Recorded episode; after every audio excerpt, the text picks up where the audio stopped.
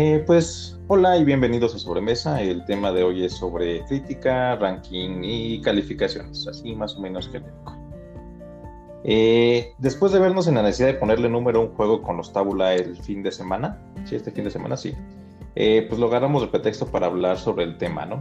entonces vamos a empezar con nuestro primer disclaimer, porque pues esto de por sí es objetivo, ¿no? el primer disclaimer creo que es el único, pero bueno. Este, hay muchas maneras de evaluar, definir rankings y juzgar, tanto por simple ocio como para premiar. Eh, aquí tomaremos solo como referencia y muestra el de cómo se hace en BGG y cómo lo hace el Spiel des Jahres, ¿va? Entonces, pues sobre eso vamos, ¿no? Eh, pues empecemos. Eh, de las cosas que más se usan para darle valor a desacreditar cualquier creación que se mida de manera subjetiva son los premios, los rankings y las clasificaciones. Y según si concordamos o no, pues podremos decir que son muy acertadas o que no sirven para nada. Eso creo que es un clásico que todos nos ha tocado ver o incluso hacer. Eh, de BGG siempre quejas que son quienes de popularidad, pero si de vender se trata, pues no falta el que lo usa de referencia. Lo mismo que los Spiel de Yares, ¿no? Entonces, pues, básicamente lo usamos a, conveniencia, según nos convenga o, según no nos guste algo, no concordemos. Eh, pues esto de los premios, clasificaciones, pues eh, aplica en muchísimos ámbitos, ¿no? Pues para ejemplos tenemos pues en literatura, pues los premios, ¿no? El premio Nobel, el Cervantes, el Príncipe Asturias, el Pulitzer. Para los que nos gusta eh, el sci-fi, pues están los, los Hugo y los Nebula Awards. por ahí también los de terror creo que son los Locus Awards. sitios, pues está Goodreads.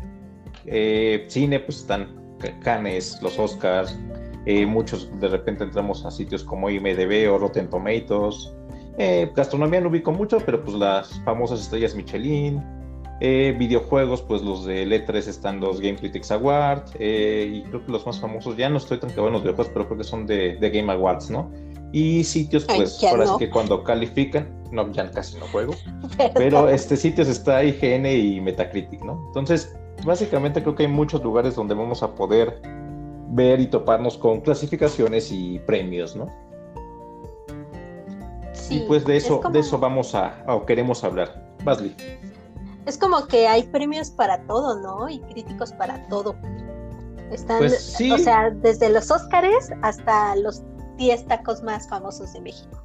Mira, y ahorita aplica creo que un poco hasta como pandemia, ¿no? Ahorita ya que hay generación de contenido de repente que salen hasta, bueno, que salimos hasta debajo de las piedras, creo que aplica lo mismo en premios y clasificaciones. No, no te gusta una, pues aplica si armas la tuya, ¿no? Entonces, pues, de ahorita tomaremos como base los más mm, renombrados, podría decirse, o los que tienen más información, o los que son como referencia, pero pues creo que hay de todo, ¿no? Entonces hay múltiples, múltiples premios, múltiples clasificaciones, y pues de eso va.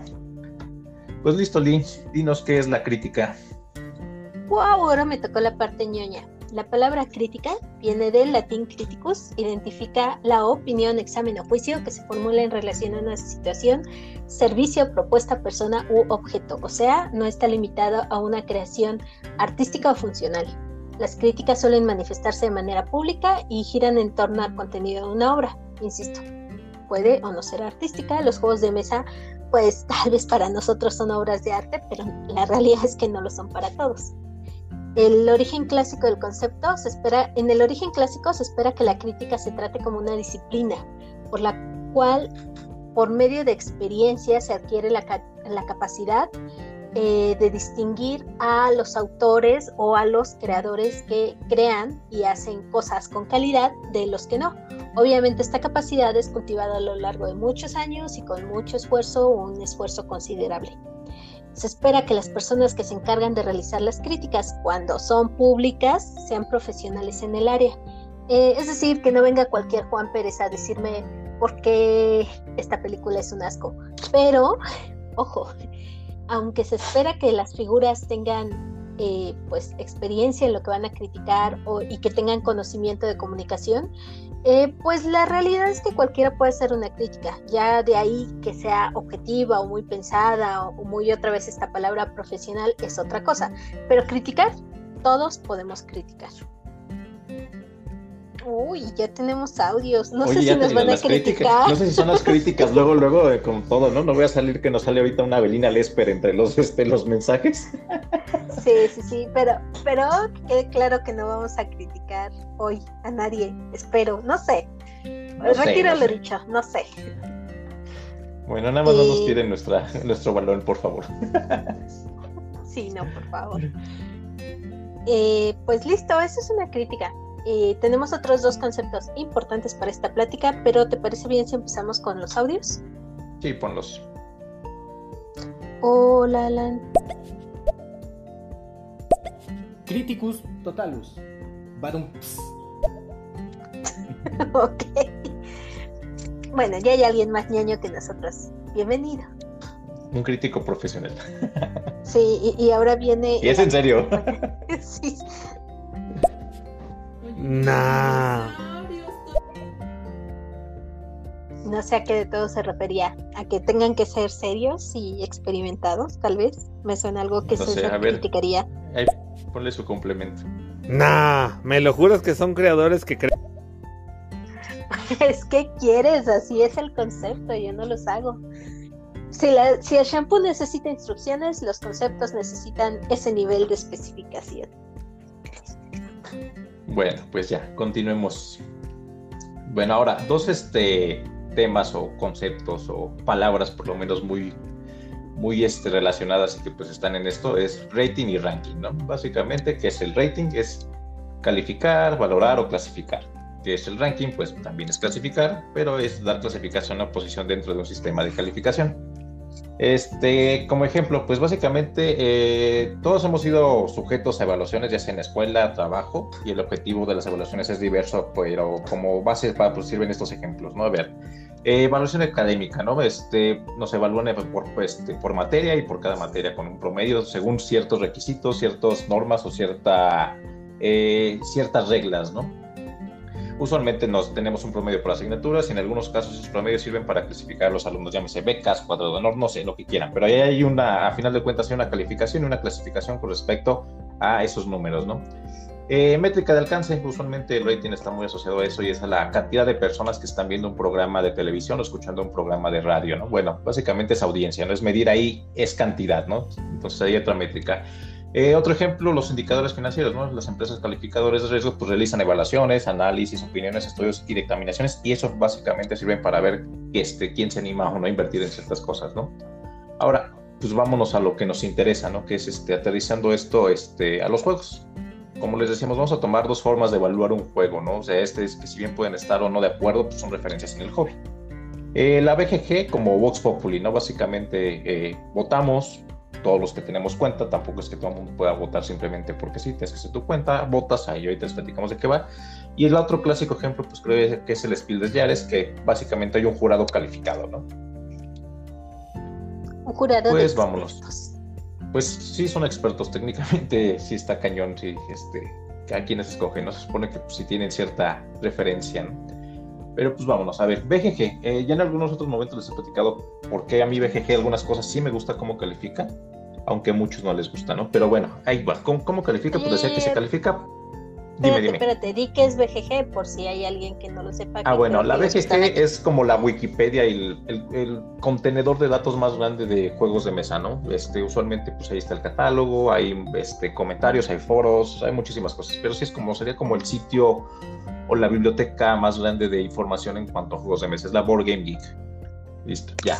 Ahora sí, contando eso, eh, eh, ¿Cómo califica? Pues califica, como les decía, por los miembros con cuenta. Eso sí, es, tienes que tener una cuenta para que califiques. Eh, la plataforma muestra el promedio de la calificación. Digo esto con ciertos bemoles, en el sentido de que ese promedio tiene que tener al menos cierto número de, este, de ratings para que pueda mostrarse ese promedio, ¿no? Y para su ranking además implementa un algoritmo para generar otro ranking que sea un poco más representativo para ellos, ¿no? Yo digo, nos explican, ahorita les explicamos cómo, este, cómo está esa parte. Ahora, como tal, eh, la BGG recomienda a los usuarios calificar los juegos con ciertas normas o pautas. Es una recomendación, no es a fuerza, pero es una recomendación que si creo que todos la hubiéramos visto, también BGG no ayuda, su sitio es un poco feo, ¿no? Pero si todos estuviéramos normados a, decir, ah, voy a calificar con esto, a lo mejor tendría más sentido en general.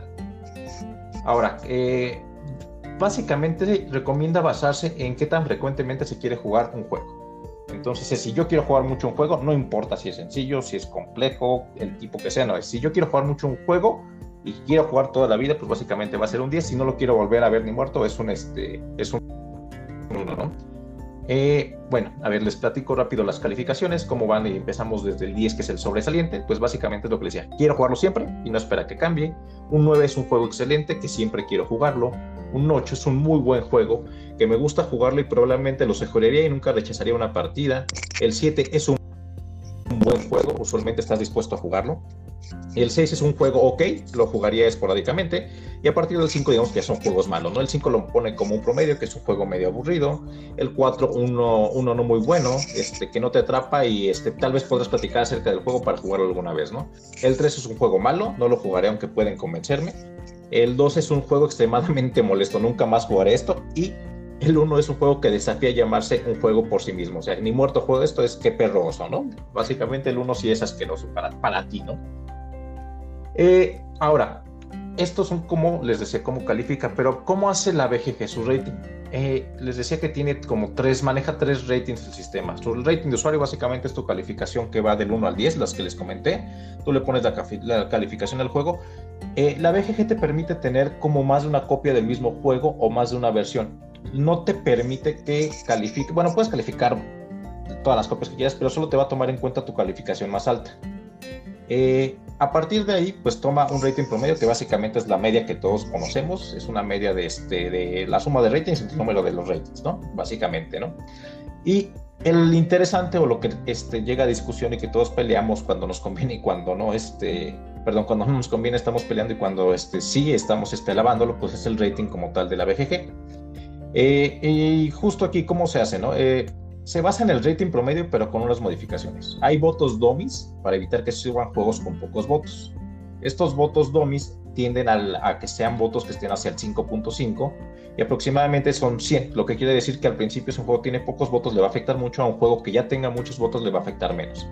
Esto básicamente es como eh, se conoce como promedio bayesiano, que es justo eso, es de meter votos externos a los reales, ¿no? Esos votos domi. Eh, ¿Es bueno o malo? Pues mire, eh, como tal hay este, uno de los administradores que es el encargado de la BGG de poner esa parte, dice, ah, aquí está, aquí se va a valorar a partir de esto, creo que fue en el 2016 si no mal recuerdo, pero básicamente no les interesa a los administradores que tú les vayas a dar propuestas de cómo mejorar eso, o sea, porque al final de cuentas ellos dicen, no les vamos a poder dar gustos a todos, nuestro algoritmo básicamente se los explicamos cómo tiene que ver con esto, no se los vamos a decir realmente cómo lo hacemos a fondo, pero es justo como nosotros lo hacemos. Así en la BGG, así se evalúa, punto. ¿Te gusta o no te gusta? Bueno, ahí está la información y ya con eso puedes tomarlo como la referencia como te sirva, ¿no? Entonces, aquí está cómo se hace en la BGG toda esta parte. Adelante, Lee.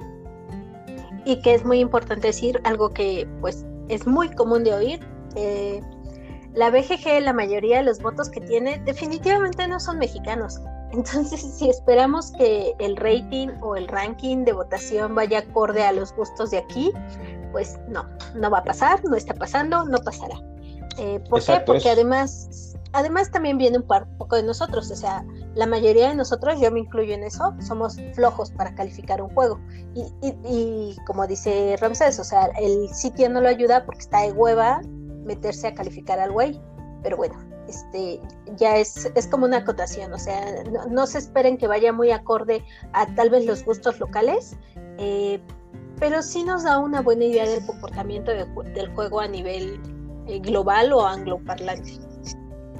Ok, y ahí acotando un poquito, o sea, realmente es un sitio gringo a final de cuentas, la mayor cantidad de usuarios van a ser gringos, pero tiene un impacto a nivel mundial que como dice Lee, no va a estar acorde a lo mejor a tus gustos, pero sí te puede servir de referencia. Es algo que yo siempre he dicho, que sí, puede que tú coincidas con ciertos gustos y no necesariamente tienes que saber, yo soy mexicano, solo tengo estos gustos, puedes coincidir con gustos de diferentes personas, pero sí, hay que siempre tomar esa referencia. La mayor cantidad de usuarios de la BGG es de Estados Unidos.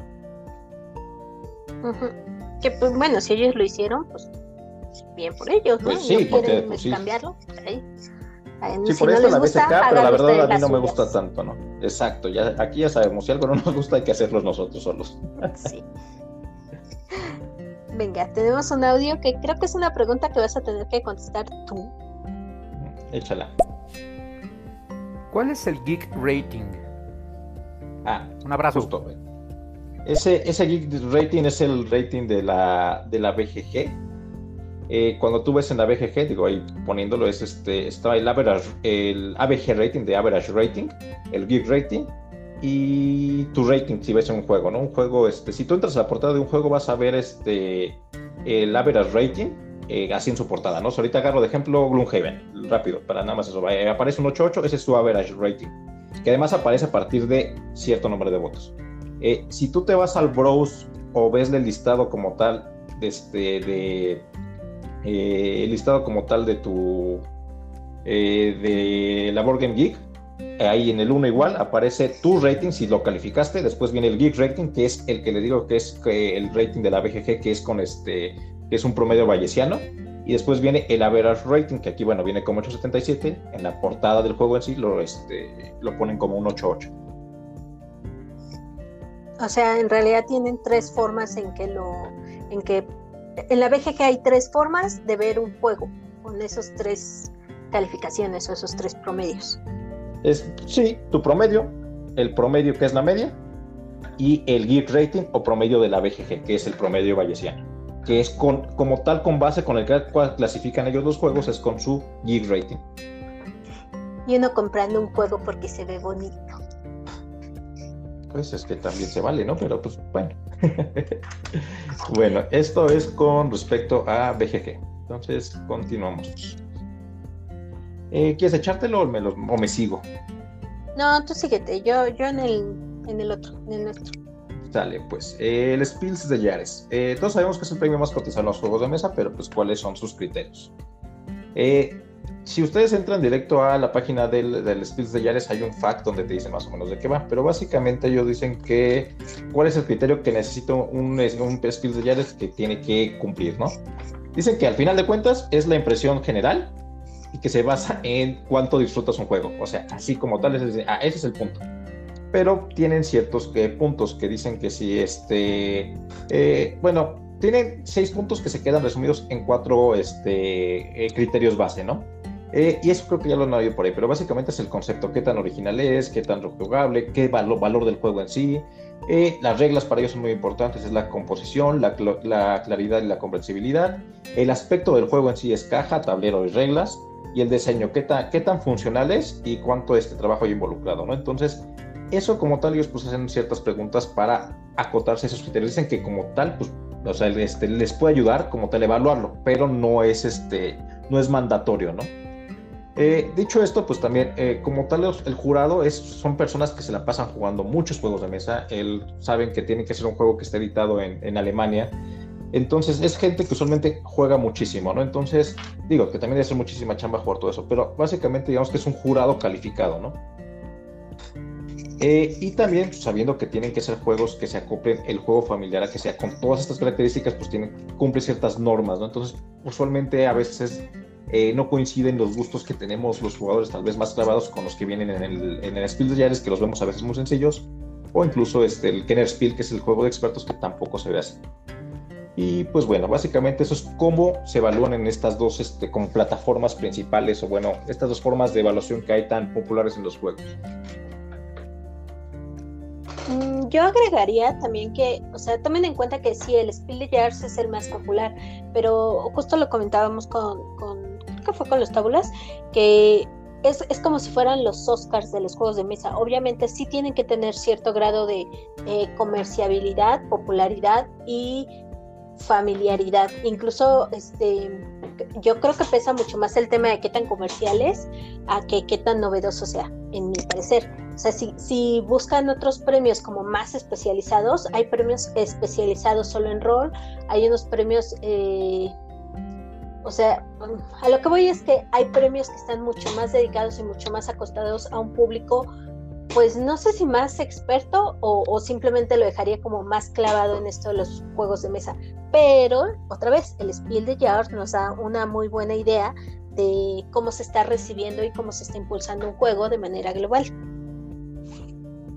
Así es, y así justo de juegos más clavados, creo que por ejemplo, buen ejemplo serían los juegos del premio este de Portugal, ¿no? Entonces, como que premia juegos más pesados. Entonces, ahora sí que pueden agarrar de referencia lo que más les acomoda. Chile que prefieren, el que mejor les embone. El que les embone, exacto. Bueno, ahora pues tomemos referencia de los juegos en sí, ¿no? Eh, este, ¿Quieres este, empezarle? pues, ¿cuál es el top 10 de la BGG? Un montón de juegos que no he jugado. O sea, bueno, sí, sí he jugado algunos, pero eh, vamos a, a, ver cuál es el top 10 y aquí ven a notar, por ejemplo, que estos juegos, eh, contrario al Spiel de Years, no me parece que sean tan, tan, o sea, no son familiares definitivamente, sí son muy populares. El, en primer lugar está Gloomhaven, que es una cajota y un monstruo de juego, que creo que aquí sí, que, ¿quién lo ha jugado eres tú, no? Yo no. Lo he jugado muy poquito, la verdad es que es un monstruo de juego, eh, es un dungeon crawler, pero con mecánicas euro.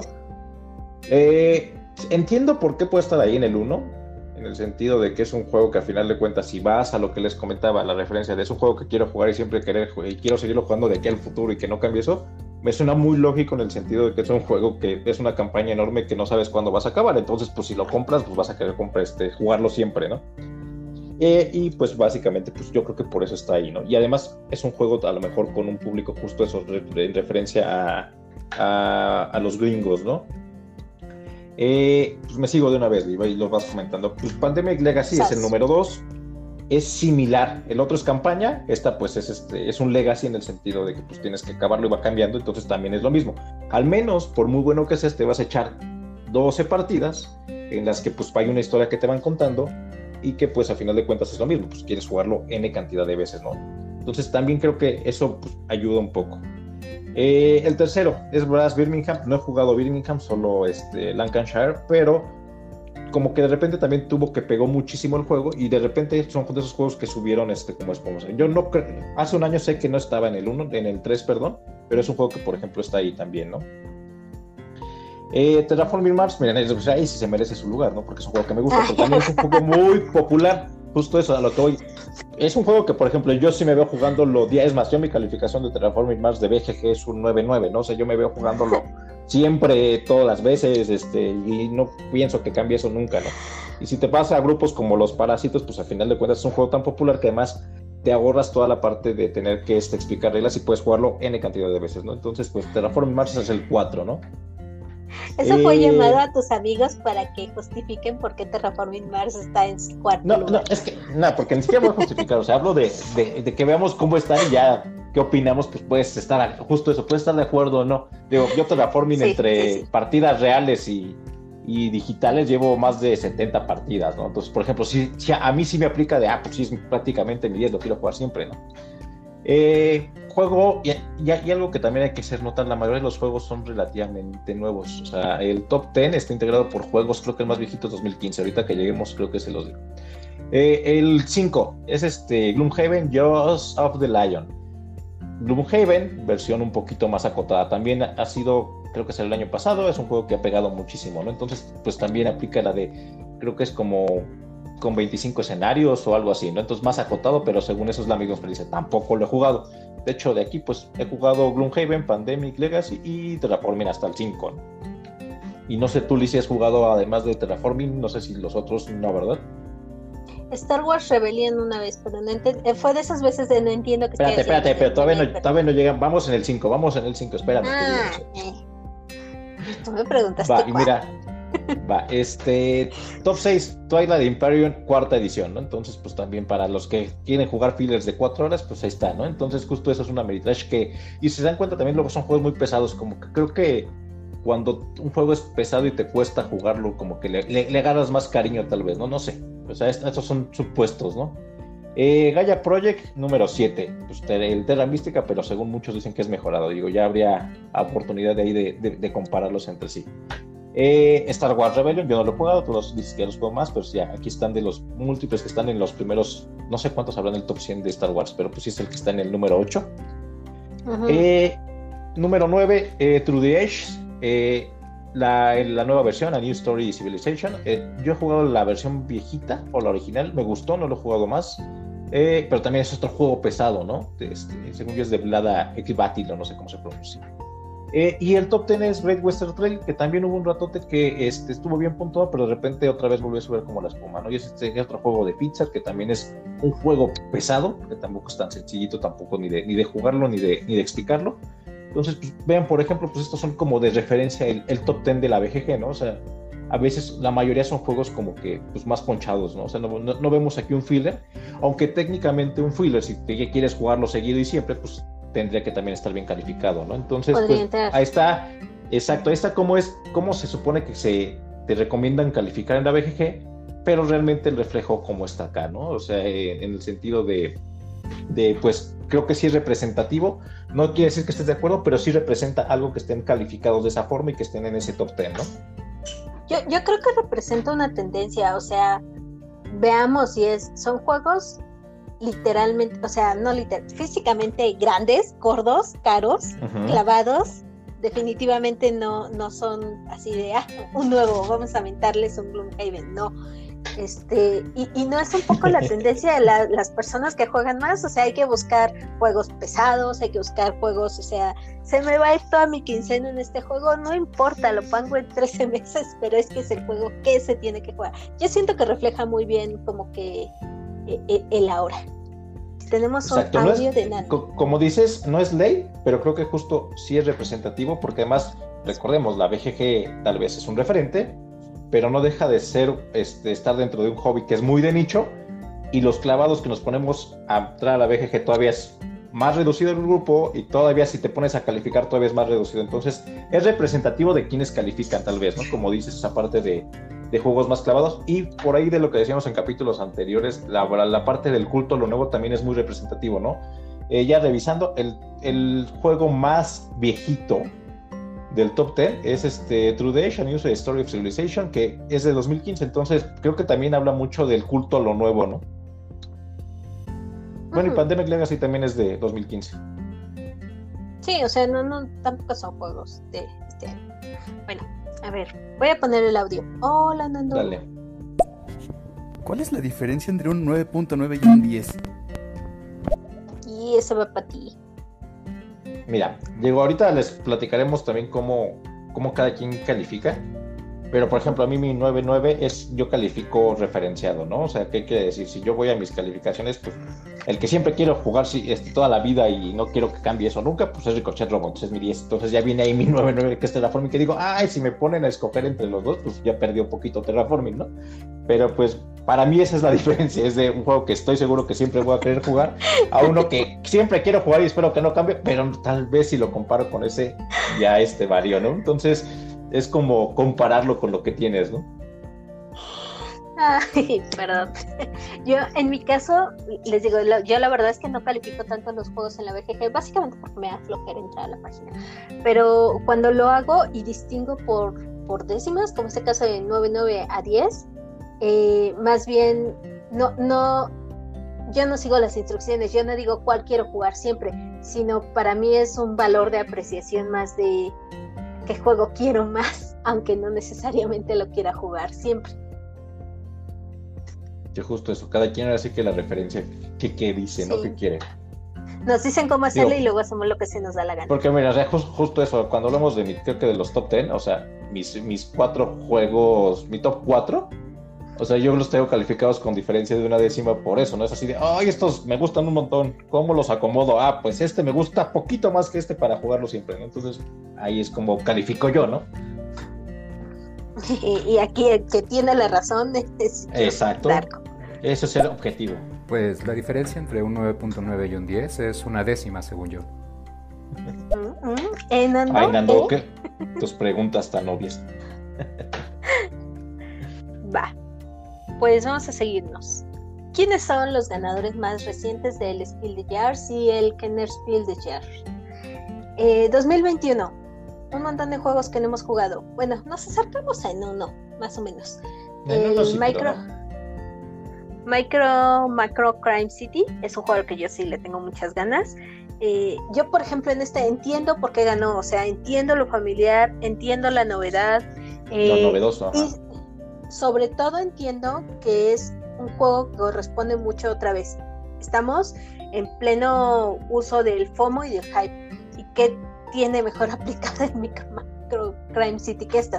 Además es un juego que no, o sea, sí tiene rejugabilidad. Cualquier crítico que, cualquier video donde veas, ah, vamos a hablar del micro, micro macro Crab City, eh, te va a decir, no, tienen un montón de rejugabilidad porque son 10 historias o no sé qué, o algo así, pero al final del día se acaban, o sea, esas historias se terminan, tiene un, un límite de tiempo, entonces yo, creo que es acorde a cómo estamos viendo los juegos eh, en estos últimos tiempos, es un buen reflejo de por qué ganó. Este, y el que decía yo que, que se parecía es uno que estuvo en la competencia, que fue el Zombie Teens Evolution. el que ya jugamos es el Zombie, Zombie Kids Evolution. Kids. Eh, kids, kids, o sea, Kids, jugamos Kids y este es Teens. Este, y la verdad es que no cambia tanto, o sea, cambia el nivel de dificultad, pero el juego es el mismo, no sé cómo decirlo, o sea, es, en las mismas mecánicas, la misma base, la misma esencia, pero va cambiando el nivel de dificultad, entonces eso está chido. Y ganó también Paleo. Sí, dime. Bueno, que ahí rápido, nada más el, el, micro macro le ganó a Zombie Teens y el Adventures of Robin Hood, pero justo esos son juegos relativamente nuevos que aquí ni siquiera hemos tenido. Usualmente creo que aquí en México al menos, salvo con todas las excepciones, es, difícil que alguien haya jugado los juegos que están nominados al Spiel de Yares o al que no es Spiel de Yares, ¿no? Yo creo que también es cosa de la pandemia y no sé si, si me quiero meter mucho en ese rollo, pero la realidad es que, o sea, si no estuviéramos en pandemia, por ejemplo, bien pudimos haber ido a Guadalajara y conseguirlo, porque allá se consiguió, o bien pudimos, de los que salen de viaje, pudimos haber encargado uno. Yo creo que, creo que más bien en este año en particular no se han jugado tanto por la onda de la pandemia un poco, pero usualmente jugar todos, que digas, ah, tengo, ya jugué todos, vamos a, vamos a jugarle este, la trivia de vamos a ver cuál gana, es difícil usualmente. No sé, guárdenme este mensaje, probamos el año que entra que no haya pandemia. Yo lo digo comparando con años pasados que sí se llegan a jugar, pero de repente no es como, pues es que son como novedad también, ¿no? Pero bueno. Y pues justo Lee continúa con lo de si es el Kenner Spiel de el que ganó este, este año. Paleo, ¿es un cooperativo co-competitivo? O competir, ay, no me pongan a pronunciar estas palabras difíciles. Eh, estéticamente muy bonito eh, y estuvo en competencia con Fantasy Realms y los Rings of Arnak, que también tiene mucho hype y creo que ese sí ya, bueno, Paleo y Arnak, los dos ya llegaron a México y están jugando más em, y no tengo mucho que decir de ellos, o sea, sinceramente aquí sí no he visto de cerca ninguno de los dos y no entiendo el por qué ganó uno y perdieron los otros. Por eso ya no hay nada, me callo. Bueno, que seamos también, bueno, en mi caso, por lo menos ya digo, con qué referencia eh, los este, Spills de Yaris y los Kenner Spills, eh, no sé cuánto se pueden identificar conmigo, pero yo sí ya dejé como de seguirlos tanto en el sentido de, de, quererlos comprar luego, luego, ¿no? ¿Por qué digo esto? Porque, por ejemplo, 2020, eh, el ganador fue Pictures, que le ganó a My City y a Nova Luna, ¿no? Y que sí llegó, estos juegos sí llegaron todos aquí en México, no he jugado yo ninguno y el Kenner Speed lo ganó eh, The Crew, que también estuvo muy hypeado ahí de repente que lo trajo Devir, pero le ganó a Cartographers y The King Dilemma. Eh, me sigo de una vez con este 2019, que lo mismo. Eh, Just One le ganó a Lama y a Werewolves, ¿no? Eh, no he jugado ninguno, Lama más o menos ubicó de qué va, porque pues ahí lo chequé. Werewolves se me hacía un poquito interesante también pero lo mismo, no he jugado ninguno.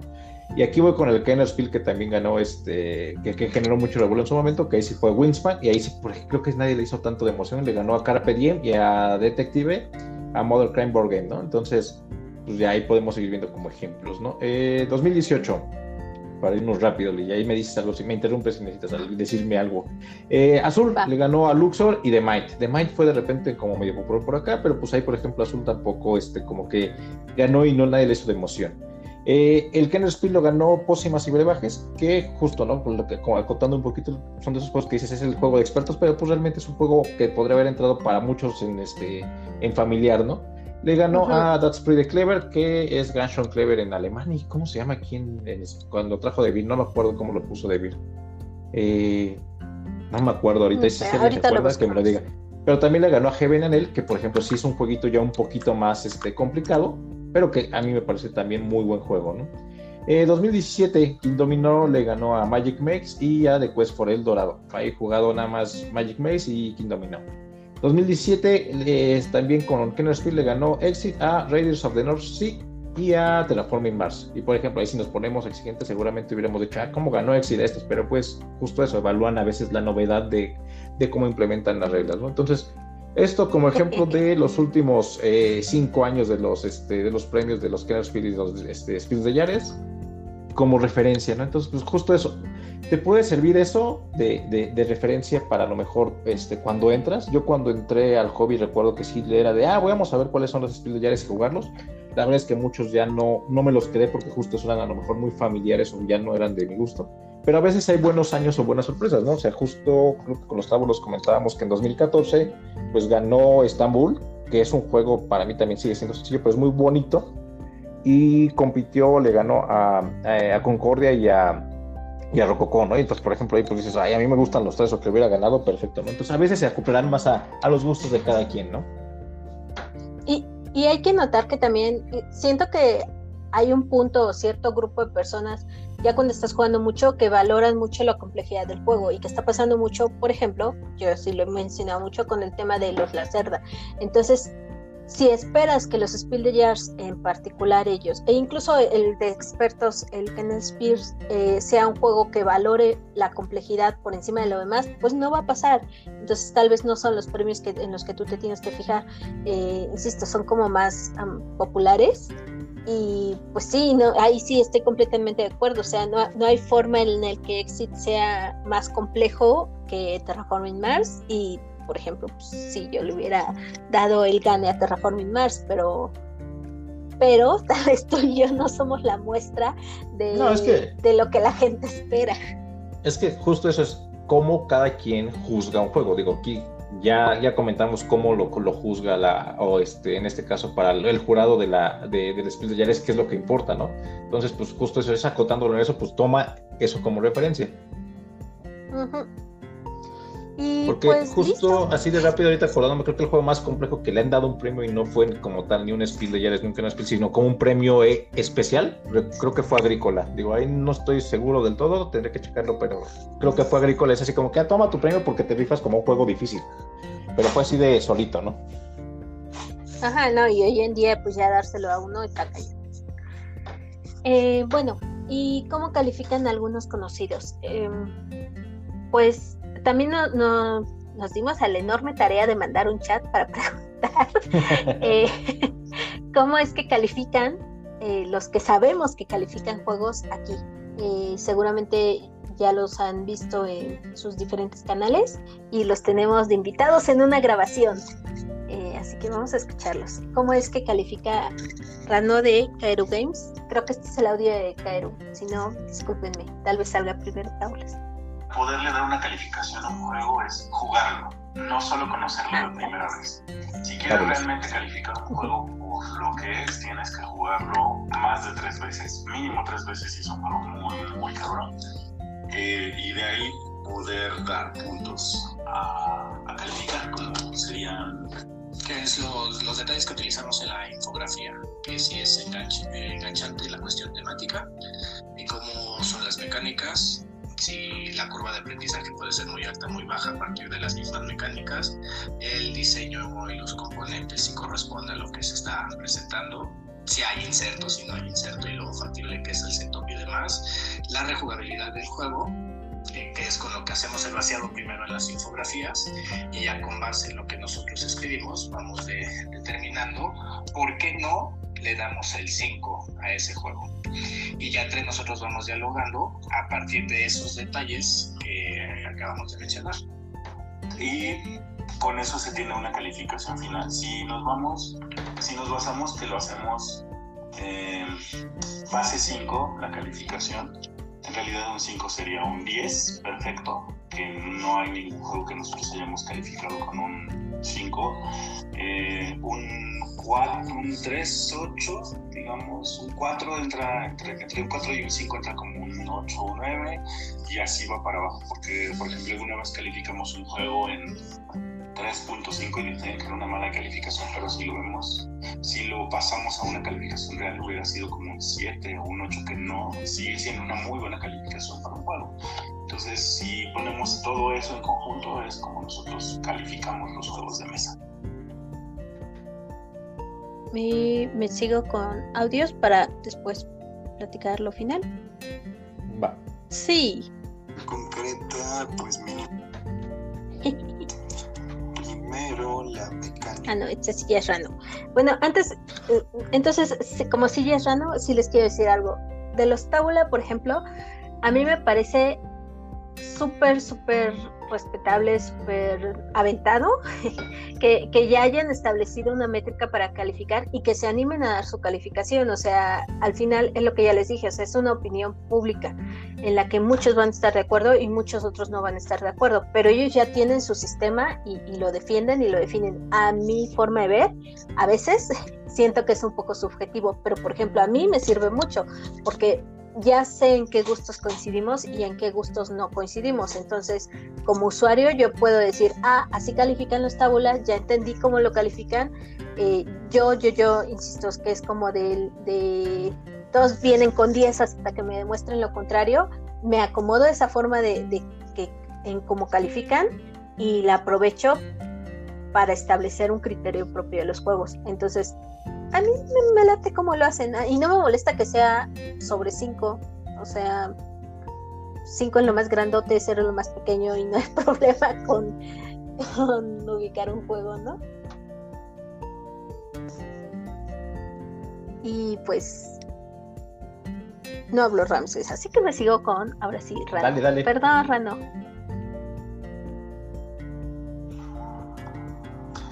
Pues yo evalúo cinco cosas. Primero, la mecánica o la jugabilidad. Si el juego se juega bien, si tiene un buen flujo, cómo se da a lo largo de la partida, que todas las mecánicas coincidan, si está integrado con el tema, que además el juego pues sea rejugable y que no, no detecte algún camino roto para la victoria. Es lo más importante y a lo que le doy más peso. Después también considero el tema de las ilustraciones o los componentes. Obviamente que pues, sean adecuados, que no esté sobre, bueno, que, que si la pro- sobreproducción es adecuada y necesaria o si los componentes son funcionales, porque pues muchas veces juego con muchas cosas se llega a perder los componentes o no funcionan bien porque son muy pequeños o muy grandes y no caben en el tablero, te restan visibilidad, etcétera, etcétera. Además, pues de la calidad de las ilustraciones, que, que, pues, sea todo bien estructurado, que la simbología sea adecuada, que el tema vaya, vaya de la mano con lo que el juego quiere interpretar. Después de eso también las reglas. Obviamente, pues es lo primero que te acerca o te aleja un juego.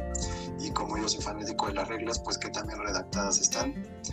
Si hay algo que esté mal explicado dentro del, reglamento y que te rompa la, experiencia de juego, pues eso también lo, utilizo para penalizarlo. O si el, reglamento está bien escrito, que no requieras consultar alguna fuente externa, eso también es, es algo muy positivo en los juegos en estos días, más porque pues ya casi nadie se, enfoca tanto en, el reglamento. También algo que, que evalúo es como la relación calidad-precio, si todo lo que estás pagando por el juego te lo va a, a compensar en tema de rejugabilidad, qué tanto se disfruta, la, la, cantidad de componentes, por así decirlo, por el precio pagado. Si eso, pues también veo que es un jueguito de puras cartas que cuestan mil pesos y son 100 cartas, pues como que no, nomás no, no va la cosa. Y lo último que también me gusta es, eh, me, me gusta evaluar, es el tema de que también escala a, a, las cuentas de jugadores. Porque pues algo para mí que es muy importante que casi siempre juego a dos personas es que el juego no se pierda o no se sienta roto o no se sienta incompleto a dos jugadores. Ya depende si lo puedo jugar con mayor cuentas de, de personas que pues tenga las mismas sensaciones que sea también igual de fluido. Obviamente sé que va a durar más pero pues que no sea necesariamente largo o que agregarle un jugador alargue las partidas porque hay algún objetivo imposible de completar o lo mismo por el otro lado que no se haga excesivamente rápido porque cuando otra persona está jugando muchas veces te, te resta el tiempo de el, el tiempo de, de, la partida y pues eh, se te puede ir volando creo que son esos cinco componentes, pues hago una sumatoria como de, de, las sensaciones, obviamente con un mayor peso sobre la mecánica, pues es lo que más valoro de un juego de mesa. Y pues al final también tiene un plus y hay un factor como de diversión, pero pues eso, eso viene también implícito dentro de la mecánica de la rejugabilidad. O sea, si te diviertes ya es ganancia. Oh, me encanta. Es, es el maestro ¿Qué? exigente que me hubiera asustado un poco. Y justo le decía que yo no había, yo no había Ay, checado perdón. su, su este sus calificaciones que las tiene en su blog como tal, entonces vayan a dar una checada. Ahorita cuando lo estuve este, ahí viendo sus, este, sus reseñas con sus calificaciones, hay también de España este Imisut o Misut Mipu, que también hace reseñas y dije, mira, la calidad de Rano es tan igual o superior porque la verdad es que hace unas reseñas muy completas, entonces pues ahí las que tiene de con sus calificaciones en su blog, ahí pasen a dar una checada. Y voy a poner el último audio de Rano. Y para atreverme a dar una calificación concreta, pues mínimo tengo que haber jugado de 3 a 5 veces, dependiendo de la complejidad del juego. La primera vez siempre es para, para entender más o menos cómo fluye el juego. Siempre hay alguna regla mal o algo así que pues nos o hace que alguien gane por una regla mal interpretada o por algo que no, omitimos. La segunda partida ya es más como de arreglar esas reglas y empezar a conocer bien el juego. Y a partir de la tercera vez, pues también ya es tratar de, de- de jugarlo a, a otra cuenta, si es posible. Y pues empezar a ver ya más como los caminos a las estrategias, empezar a idear más cómo funciona el juego. Ya para emitir así un juicio certero y decir si el juego es bueno o es malo, yo creo que unas cinco partidas es Pero, o sea, chequen. Y, son, yo creo que son dos, dos canales que apreciamos y que nos caen muy bien y todo lo que quieran, pero son, son, aunque los dos ponen mucho empeño en su calificación, son diferentes entre sí. Rano habló mucho de romper el juego, romper las reglas, y si se rompe esto, lo castigamos. Y, y los tábulas hablaron más de cómo lo aprendes a jugar y cómo lo sientes. O sea, yo lo siento que aunque ambas calificaciones están muy estudiadas, es muy diferente eh, la perspectiva desde la cual están estudiadas. Y tenemos un audio de Rano seguramente regañándome Para los audios mal. Sí, perdóname. Cámara, que ese no soy yo. Oh, perdónenme. Si ya saben cómo Es la, es la primera partida de Lee poniendo audios externos. Sí. Va, y miren, como tal también no me mandó audio, pero por ahí este, le pregunté a Daniel Silva, no sé si lo ubiquen, pero también es de esas personas que he visto califican luego con centésimas y décimas, justo le pregunté, ¿no? Entonces rápido les leo, les leo qué me, qué me dijo, ¿no? Eh, dice, en sí evalúo si me gustan, que también funcionan para otras personas, si de verdad la edad que ponen es la adecuada, según mis parámetros, y ya al final si son bonitos. Creo que para empezar lo califico bien si me gusta, ¿no? Y luego con tantos calificados, medito si es mejor o peor que los de una calificación igual o similar, y de ahí sube o baja centésimas. Digo, ahí ya no, no me sentí tan solo cuando le pongo ese 9-9 o A10, ¿no? que otra vez, o sea, fíjense lo diferente que es. Eh, para el Rano, lo digo de broma, pero la diversión es como plus y todos nos divertimos de forma diferente. Aquí Daniel lo que dice que es lo menos importante tal vez es lo bonito. Eh, y tal vez si yo dijera una calificación que me salga del corazón, voy a poner qué tan bonito es primero, antes que todo. Y ya. Este, pues me sigo con el nosotros. Pues dale, dale. Bueno, y nosotros, nosotros no calificamos. Ramsés usa el sistema de la BGG y él sí tiene actualizado su perfil. Si quieren ir a stalkearlo, no sé para qué, pero pueden hacerlo. Y yo no, ni eso hago, la verdad. Pero con la invitación de los Tábula nos pusimos a pensar si evaluáramos un juego, ¿cómo lo haríamos? Y como pues, no nos gusta ir a lo baboso, a veces sí.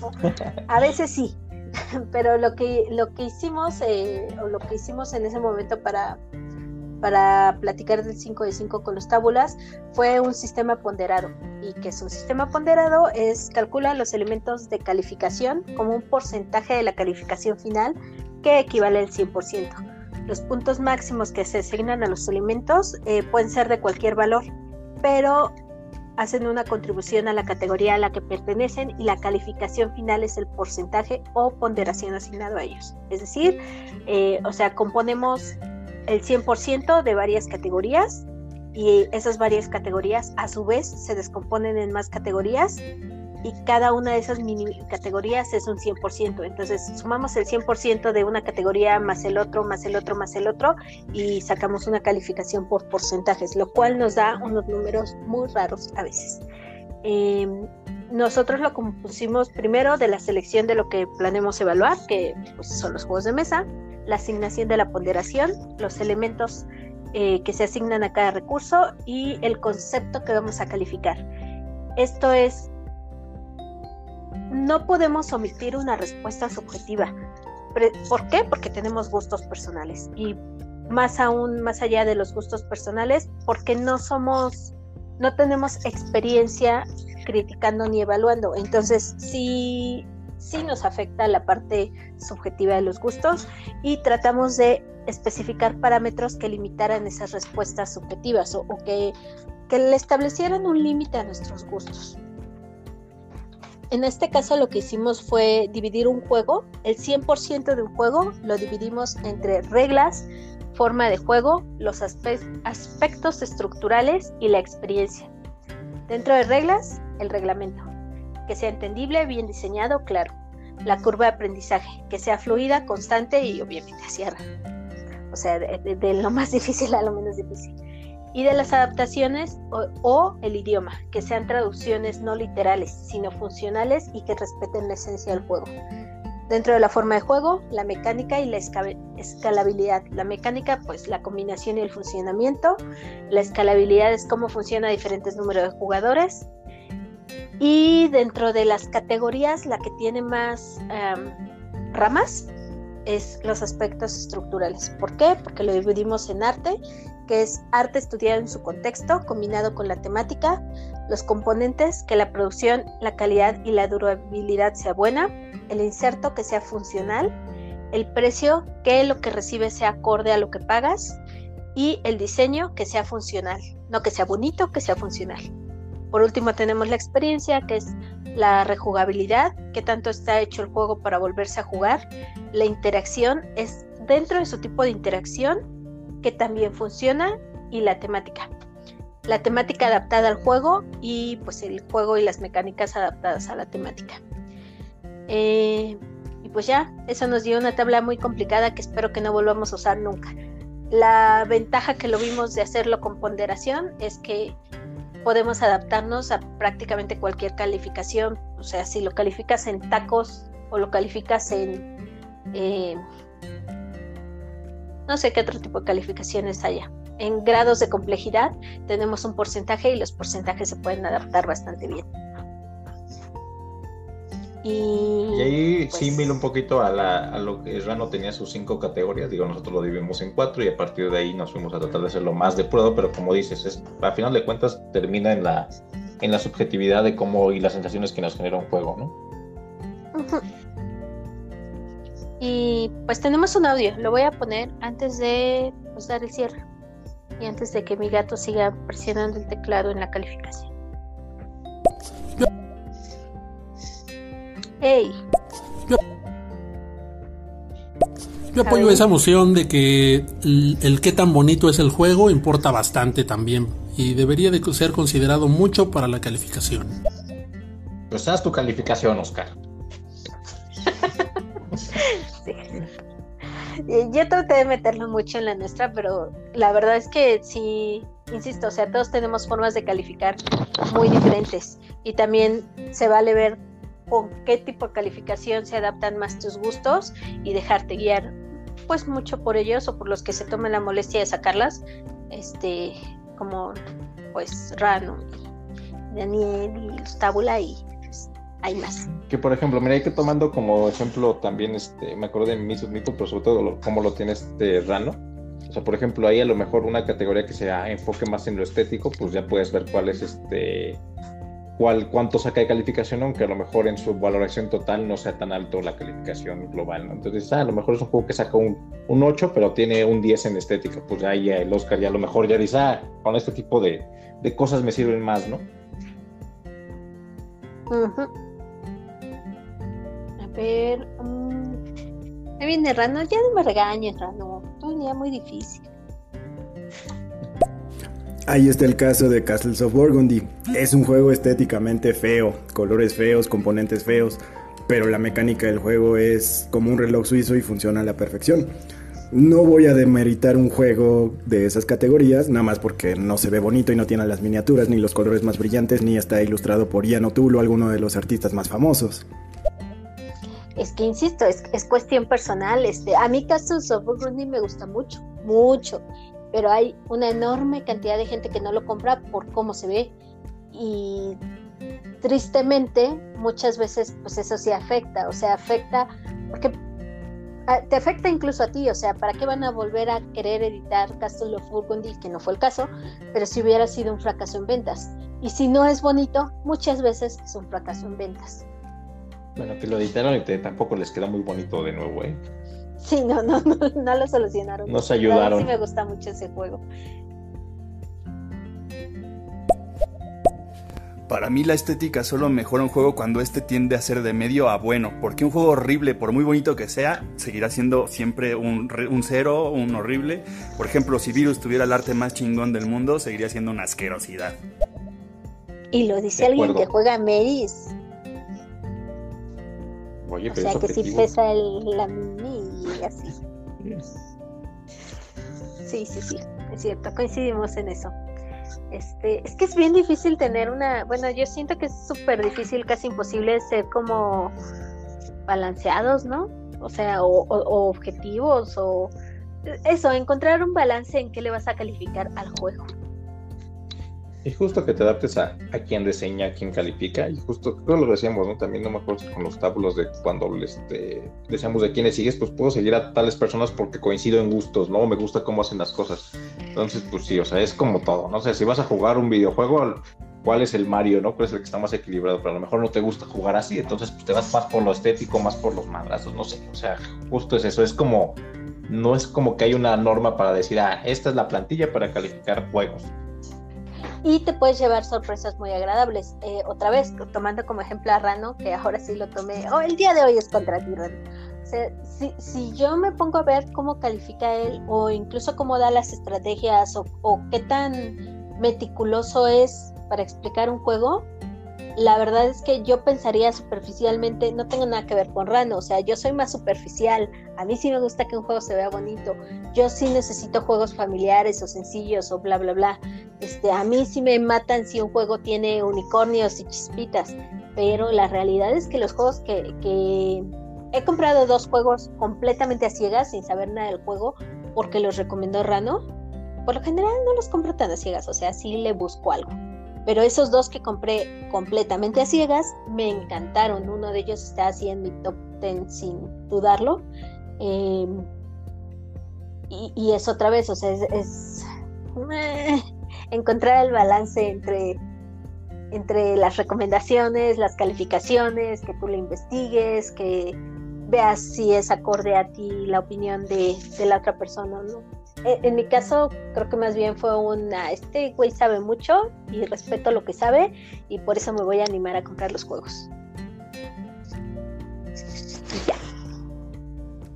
Ah, y pues ya, pues creo que como cierre, eh, se los va a decir Ramsés, porque yo ya hablé mucho. Bueno, digo ahí regresando ahí y también comentaba de que todos podemos calificar, este, pero pues es recomendarles escuchar calificaciones, ranqueos, ya sean que vayan más acordes a sus gustos cada quien, pero pues también nosotros particularmente seguimos sin la intención de calificar juegos porque aún no vemos una forma con poco sesgo para hacerlo, ¿no? Digo, en este caso, tomando como ejemplo lo que la calificación que hicimos o esto, eh, es algo complicado e incluso creo que es bueno tener a alguien que lo hagas como para pelotear porque a veces te, te da cierta perspectiva, ¿no? Pero es algo que no tenemos planeado hacer nosotros porque implica también como que creo que mucha chamba en el sentido de, o sea, por lo menos nosotros sí lo haríamos de esa forma, si lo hiciésemos es como pelotear justo que vamos a calificar con la tablita que hicimos, tal vez yendo, este, mejorándola poco a poco para tratar de ser lo menos subjetiva, pero a final de cuentas, pues creo que cuando calificamos esta nos aventamos fácil ahí peloteando el por qué las cosas y por qué yo le ponía un 8 o un 9 a cierto aspecto y Lee le ponía 7 a otro y viceversa. Es como que pues de repente se te va eh, media hora, 40 minutos hablando sobre un juego de cómo vas a calificar cuando a lo mejor eh, eh, sigue siendo muy sesgada, ¿no? Entonces pues no es nuestra intención calificar juegos. Hay quienes sí se animan y pues a final de cuentas pues vayan y, y busquen que se acoplen a sus gustos, ¿no? Gracias a ustedes que sí trabajan y lo hacen. Nos permiten ser flojos a los demás. Sí, ahí sí no, no, nos comprometemos dando números para que no nos que este, bueno, salvo en, salvo en las cuentas personales, ahí pueden ir a ver de este cuando quieran, de por qué le bueno, no porque, pero qué números le ponemos a las cosas. En la de Ramses. Ya les dije que yo hasta para eso soy flojo. A mí pregúntenme y les voy a decir, eh, si está chido o no está chido y ya. Pero bueno, listo. Eso es todo por hoy. Muchas gracias por acompañarnos. Sí es todo, ¿verdad, Ramses? Ya, ya acabamos. Ok. Pues esto fue todo por esta ocasión y los esperamos en la próxima sobremesa.